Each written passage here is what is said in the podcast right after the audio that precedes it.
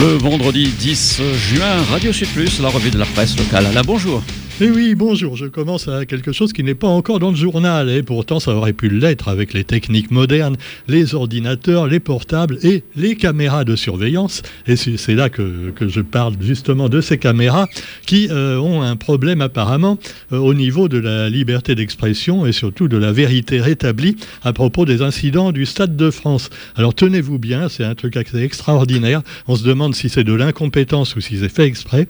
Les images du 28 mai 2022 provenant des caméras de surveillance placées autour du Stade de France ne pourront jamais être visionnées. On sait qu'il y avait eu des râlets poussés importants, la police euh, qui a euh, lancé des gaz lacrymogènes sur euh, n'importe qui, et puis également bah, tout le monde qui s'accuse mutuellement. C'est des petits sauvages, non, ce sont les supporters anglais, non, ce sont des Français de souche. Bref, on ne sait plus trop, mais on le saura jamais. Parce que finalement, les seuls de documents, eh bien, ce sont ceux qui ont été récoltés par la police, et oui, et puis quelquefois par certains euh, témoins qui étaient là, mais évidemment, euh, qui sait qu'à raison dans ce cas-là bah, c'est la police, hein, c'est pas l'été. Ah bah non, non. Par contre, on aurait pu, des caméras de surveillance, il y en a plein, plein, plein tout autour du stade. Manque de peau, eh ben, elles ont été effacées. Oui, oui, vous lisez bien, effacé. C'est ce qu'a annoncé le directeur des relations institutionnelles de la Fédération française de football. Alors qu'est-ce qui s'est passé? Il a été auditionné au Sénat, le monsieur, pour en savoir plus sur les événements euh, donc qui se sont déroulés, euh, les bagarres au Stade de France après le match. Et alors les, les, images sont disponibles pendant sept jours. Et au bout de sept jours, elles sont automatiquement détruites, a-t-il expliqué. Mais alors, pendant sept jours, la police n'a pas cherché à voir les caméras de surveillance? C'est quand même extraordinaire. Hein. S'il y a des caméras, c'est la première chose à faire, c'est de regarder justement un témoignage qui est totalement fiable et totalement neutre, à savoir les caméras qui sont placées un peu partout dans la rue pour regarder les gens qui passent. Hein. Et eh ben la police n'a rien fait, et en sachant très bien certainement qu'au bout d'une semaine, c'était effacé automatiquement. Donc là, on peut quasiment, et sans être mélanchoniste, accuser la police de ne pas avoir fait son boulot, et même d'avoir fait un petit peu exprès, donc de ne pas voir les caméras. Alors cela dit, bah, le Sénat va rendre son rapport là-dessus, mais c'est pas clair du tout. La justice avait pourtant été saisie dès le week-end qui a suivi, et finalement, bah, Didier Lallemand euh, a dit ah bah oui, on s'est peut-être trompé un petit peu, mais on l'a pas fait exprès. Alors cela dit, voilà, euh, euh, le procureur de la République aurait été saisi. Euh, sur, la base d'une fraude massive de faux billets, assurant que des supporters anglais par milliers se seraient présentés sans billets, ce qui aurait causé les râlets poussés. Ça paraît un peu gros que 40 000 supporters se présentent sans billets quand même. Hein. Euh, hein, bon, cela dit, ou avec des faux billets. donc, les caméras de surveillance étant euh, donc effacées, on ne saura jamais la vérité sur les incidents du Stade de France. Circuler, il n'y a rien à voir. Vous n'êtes pas chez Poutine, vous êtes chez Macron. Ah bah oui.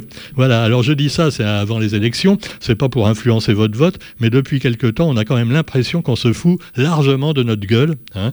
Euh, ça a commencé avec les gilets jaunes, ça a continué avec le Covid, et maintenant, eh bien, ça continue de plus belle avec les bavures policières. Il y en a d'autres, il y en a d'autres, mais enfin, je peux pas toutes vous les citer puisque dans le journal, on nous parle également.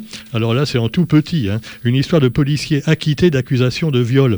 Alors euh, la Cour de cassation euh, ne sera pas donc mise en branle, si je dire, puisque en appel, eh bien, ils ont été jugés innocents et que selon, euh, bah, selon euh, le, procureur, euh, bah, l'arrêt de, la cour d'appel ne l'a pas été en violation de la loi. Et donc, il n'y a pas eu de violation de la loi. Est-ce qu'il y a eu violation des femmes? Ça, on ne sait pas. Hein. Et on ne saura jamais non plus. Il n'y avait pas de caméra. Bon, cela dit, je suis un peu énervé, mais il y a de quoi. Parce que pendant ce temps-là, on continue à nous seriner une page tous les jours sur l'Ukraine. Et on a raison, parce que c'est grave quand même ce qui se passe là-bas. Mais euh, on devrait s'intéresser aussi à ce qui se passe derrière notre porte, à moins que les journalistes se contentent de balayer sous le paillasson toute la poussière et la merde qu'il y a. Bon, quoi qu'il en soit, eh bien, vous trouverez aussi les élections législatives qui sont pour euh, donc ce dimanche. Alors premier tour, et alors on va parler un petit peu de façon plus humoristique avec la une du quotidien. Alors là j'ai pas trop compris, on nous dit euh, sur les réseaux sociaux c'est une campagne 2.0. Bon, alors, euh, on nous montre euh, en guise de photo un portable avec la photo d'un des candidats dessus. Alors, on voit pas bien qui c'est, on voit simplement que, apparemment, euh, c'est un petit peu flou. on a l'impression que qu'il a pas les yeux tellement qu'il regarde du bon côté. on ne sait pas trop. Alors, c'est peut-être pas le cas, mais c'est peut-être un effet du portable et de la photo du quotidien. Ils auraient dû prendre Photoshop quand même, parce que là, le mec, il a un œil à gauche et un œil à droite, ce qui fait que, bon, déjà, tu vois, tu te demandes de quel bord il est. Ah, ah, mais il est peut-être sans étiquette. Oui, d'accord, dans ce cas-là, on comprend. Quoi qu'il en soit, débutants ou aguerris, les candidats réunionnais veulent aussi convaincre les électeurs sur les réseaux sociaux. Et alors, pendant ce temps-là, eh bien, cette campagne sur les réseaux, évidemment, avec des fake news, hein, puisque évidemment, il y en a pour tout. Hein.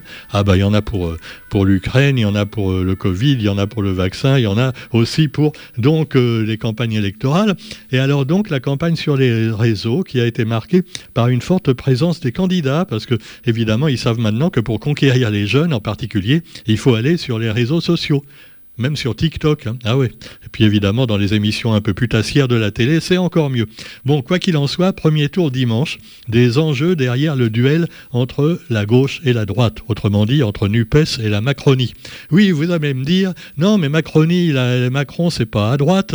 Non, non, c'est un socialiste pratiquement. Il a été mis en place par François Hollande d'ailleurs. Hein. Oui, d'accord. Bon, admettons, NUPES, par contre, pour certains, c'est l'extrême gauche c'est des islamo-gauchistes. Ah ouais, ah, des pro-Poutine, euh, des, anti-vax, euh, tout ça. Hein, euh. Alors NUPES, NUPES c'est Mélenchon, mais pas que. Il y a également donc une alliance entre différents partis, voilà, de gauche et du centre et écologistes.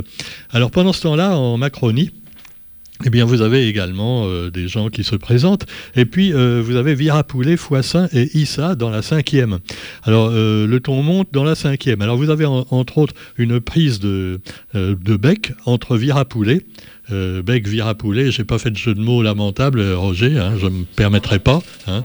Oui. La légine. Ah oui, non, non, mais je vais en parler de la légine, Roger, rassure-toi. Je, sais, le ton monte. Oui, le ton monte, mais la légine, elle, elle est toujours aussi chère parce que, évidemment, c'est tenu par Laurent Virapoulet. Il s'occupe de pêche quand il s'occupe pas de politique. La pêche aux voies pour l'instant, mais la pêche normalement dans une grande société où on fait entre autres de la pêche à la légine. Et dans la pêche à la légine, eh ben, on sait que finalement, ça coûte très cher aux consommateurs. Hein. C'est plus cher que la langouste encore. Alors, c'est pas parce que c'est lui qui se met tout dans la poche. Hein. Pas du tout. C'est parce que la légine, c'est compliqué pour la pêcher. Euh, ça vient de loin, tout ça, des terres australes, antarctiques françaises et tout ça. Alors, cela dit, euh, il s'attaque euh, au maire de Salazie, qui se présente également aux législatives. Alors, il attaque Stéphane Foissin en disant Oui, Stéphane Foissin, il n'arrête pas de me moucater, mais il oublie qu'il a été condamné à trois mois de prison et 15 000 euros d'amende pour une affaire de permis de construire illégale. Et toc, paf. Bon, tu me diras qu'au niveau des virapoulets, c'est peut-être arrivé aussi hein, par le passé. Euh, enfin, ça leur arrive à tous. Les, problèmes de permis de construire, là, dans toutes les mairies, il y en a. Hein, c'est comme ça. Alors, Stéphane Foissin, par contre, il avait commencé hein, la bagarre avec Laurent Virapoulet en disant euh, Ouais, euh, Laurent Virapoulet, il dit pas à la population qu'il y a incompatibilité entre le mandat de député et son métier d'armateur. Ah ouais, c'est un armateur, tu vois. Il n'est pas amateur du tout, mais armateur. Et alors, euh, il prétend, donc, euh, Foissin, que euh, finalement, même s'il démissionne après de, de, l'association de pêche, là, eh ben, il pourra pas laisser la conduite de son entreprise à un proche. Parce qu'il est malin, Laurent, c'est ce qu'il veut faire, tu vois. Bah ouais. Il dit, je vais démissionner, mais par contre, c'est mes cousins, mes copains et ma famille qui vont garder la pêche à la légine. Non, non, normalement, il n'a pas le droit. Hein, c'est de l'abus de biens sociaux, euh, quelque part. Ou alors un truc comme ça. Hein, bon. Alors, quoi qu'il en soit, eh bien, le ton monte également euh, dans la septième circonscription. Parce que bon, il y, a une candidate qui n'est pas contente, c'est Isaline Tron. Alors Isaline n'est pas contente parce qu'elle a été présentée à tort comme une candidate d'hiver droite à London. En effet, elle, elle assure être candidate sans étiquette, mais avec une sensibilité plutôt d'hiver gauche parce que c'est compliqué. Les candidats sans étiquette, tu en as, ils sont sans étiquette, ils sont neutres, mais quand même avec une petite sensibilité, bon, tout petit peu à gauche, tu vois, bon, comme Macron quelquefois quand il veut avoir des voix en plus. Bon, quoi qu'il en soit, les dernières cartouches également de Ramassami. Agacé, le docteur Nadia Ramassami n'apprécie guère les attaques sur son bilan de députée sortante, car elle est déjà députée et on l'accuse d'avoir pas fait grand-chose. Alors, elle dit, ouais, euh, euh, d'abord, euh, Jean-Louis Lagourgue qui, me critique, ben, hein, qu'est-ce qu'il raconte aussi Et puis Monique Orphée, qui c'est Monique Orphée? C'est Macron, c'est Macron. Et puis Alec, Alec, qu'est-ce qu'il fait à part embobiner les gens sur les réseaux? Et puis Maillot, n'en parlons pas, il est vice-président en charge de l'économie solidaire, mais il fait quoi pour les jeunes au juste? Ah, c'est sûr. Enfin, espérons qu'il fait plus que le ministre de l'économie solidaire, qui lui a tendance à, euh, oui, ah bon, alors on va pas parler des, euh, on va pas se moquer d'un handicapé quand même. Hein. Bon, il avait les mains baladeuses tout en ayant les mains euh, handicapées. Mais enfin bon, alors ça c'est une autre histoire, c'est le ministre. On n'en parle plus hein, en ce moment. Non, non circuler, il n'y a plus rien à voir.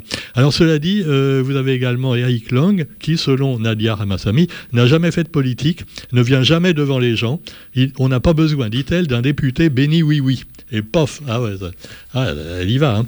Alors elle a rien dit sur sur les gens de gauche finalement.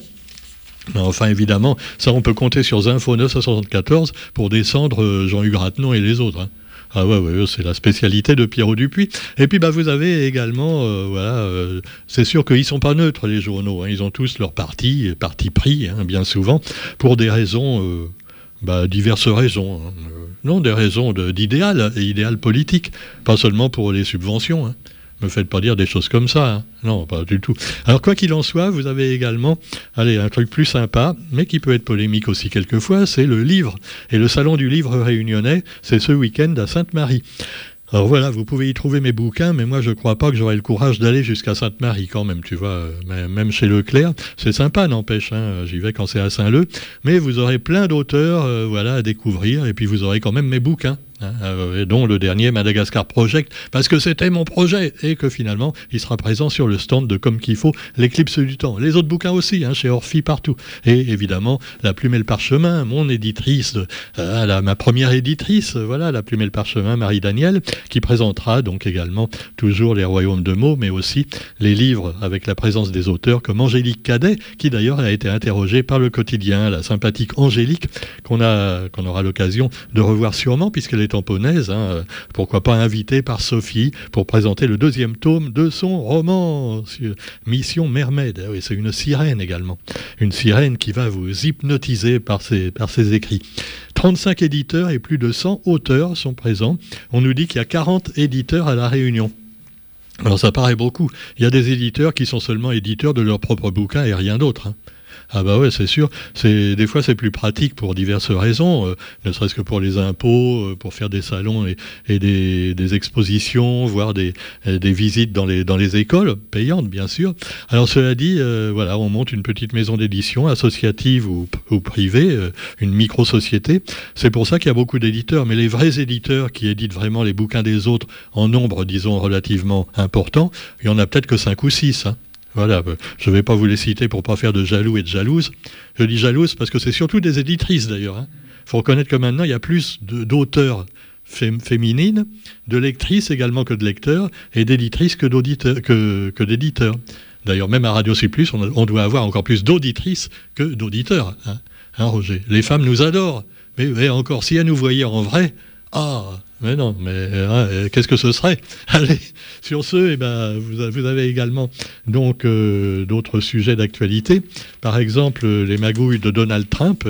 Alors, est-ce que c'est lui qui a euh, fomenté l'assaut contre le Capitole quand il a perdu les élections le 6 janvier 2021 Eh ben, des questions lui sont posées par le Congrès, hein, parce qu'il y a quand même eu des témoins apparemment, même si là aussi il n'y a pas eu de caméra de surveillance, on ne l'a pas vu dessus. Hein.